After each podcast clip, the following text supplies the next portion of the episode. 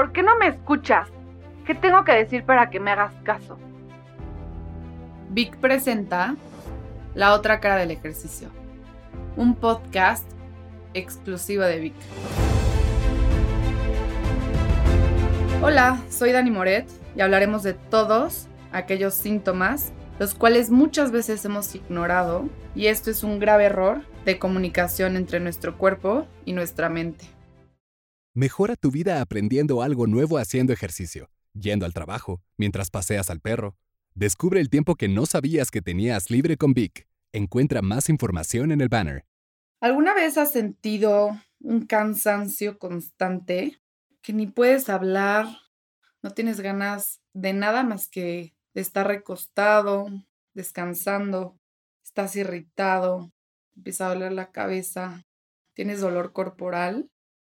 O puede que tengas alguna enfermedad, puede ser una gripa, puede ser toser, no sé. Cualquiera de estos síntomas aparece cuando hay esta desconexión entre tu mente y tu cuerpo. Cuando no escuchamos que tu cuerpo necesita un descanso. Está bien, está bien hacer ejercicio todos los días. No lo digo yo, lo dice la Organización Mundial de la Salud, lo recomendable. Pero también te recomiendo descansar, dale a tu cuerpo un descanso. Coge un día, Haz esos descansos merecidos. Gánate esa recuperación. Vamos a poner una historia, un panorama. Imaginemos a una niña que empieza a entrenar y que quiere lograr un maratón. 42 kilómetros. ¿Sabes cuánto tiempo va a tomar para que ella logre esos 42 kilómetros? No sabemos, puede que muchos. Puede que jamás haya corrido, puede ser que haya corrido durante toda su vida y simplemente quiera lograr esta nueva meta. Bueno, ya, ella está a la mitad de este entrenamiento, ya de un entrenador, trae su reloj, está viendo su frecuencia, los tenis adecuados para esto, lugares adecuados para entrenar. Y de repente la niña hoy le dice el entrenador, vas a correr 23 kilómetros. Y están midiendo sus tiempos. La niña empieza un poco cansada, ya lleva cansancio acumulado y se prepara, trae este malestar, pero dice, no, no pasa nada, no creo que tenga nada, vamos, perfecto, a darle. Empieza a correr, va alrededor del kilómetro 16 y dice, ya, ya no quiero, ya, ¿cuánto falta? ¿Qué pasa? Llega alrededor del kilómetro 18 y empieza esta desesperación de que hoy no es el día para correr esa distancia que su entrenador le sugirió, que es lo que hoy tocaba para que ese entrenamiento sea bueno y apto para llegar algún día a esos 42 kilómetros. La niña, por más que quiera, empieza a llorar. Su cuerpo saca esta emoción llorando y para. Para. Y aquí es donde empieza el cuerpo a gritarle. ¿Por qué no me escuchas? ¿Qué tengo que hacer? ¿Qué tengo que decirte para que me hagas caso? ¿Les ha pasado? Es muy común exigirnos de más es muy común querer lograr tus metas. Está bien, exígete, pero está mejor tener esa comunicación todos los días de qué está pasando. ¿Qué está pasando con tu energía? ¿Qué días son mejores para dar tu 100? ¿Qué días no pasa nada si no das tu 100? Disfruta el camino. A veces van a haber subidas en las que tengas que escalar y tengas que agarrar y va a ser difícil y a veces van a haber bajadas que sean más sencillas. Une con esa sintonía. Sí, abraza el proceso y no la sufras. No solo pienses en la meta. No, la vida no es Disney, no es color de rosa y hay muchos tonos grises y algunos negros. Apréndelos a aceptar. Tómate un descanso.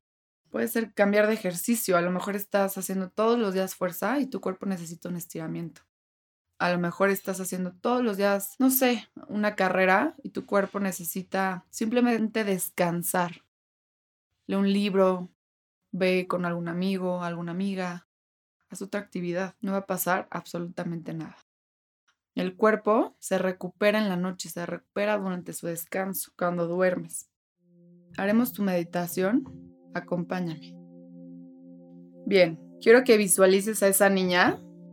La niña está tirada en el piso, hecha bolita, y esa niña es tu amiga o es tu amigo.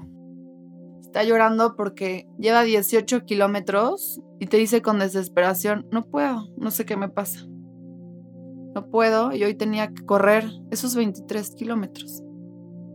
Lo único que tienes que hacer es llegar y abrazar a esa persona. Como se llama esa persona, abrázala, abrázala. Deja que llore, sácalo. Felicítala por los logros que ha tenido, por esos kilómetros que ha recorrido.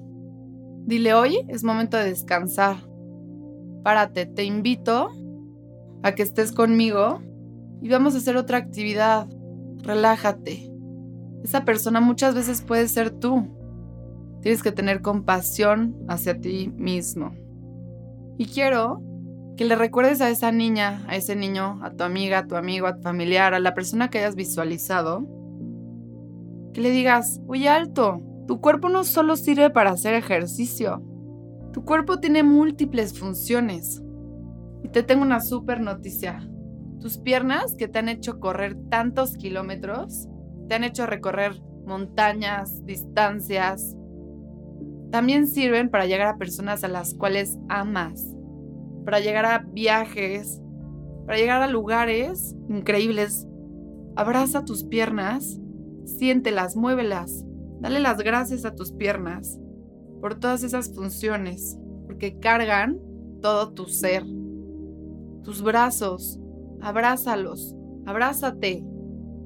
Gracias brazos, porque con ustedes puedo dar las cosas que amo, las cosas que hago a las personas. Puedo tocar, puedo sentir a cada parte de tu cuerpo, lo que sea, lo que te llega a la cabeza. Agradecele, gracias, gracias porque sirves para muchas otras cosas. Y cuando te pase este burnout, cuando ya no quieras saber de esto, descansa y recuerda estas funciones. Agradece a tu cuerpo porque no solo sirve para hacer ejercicio.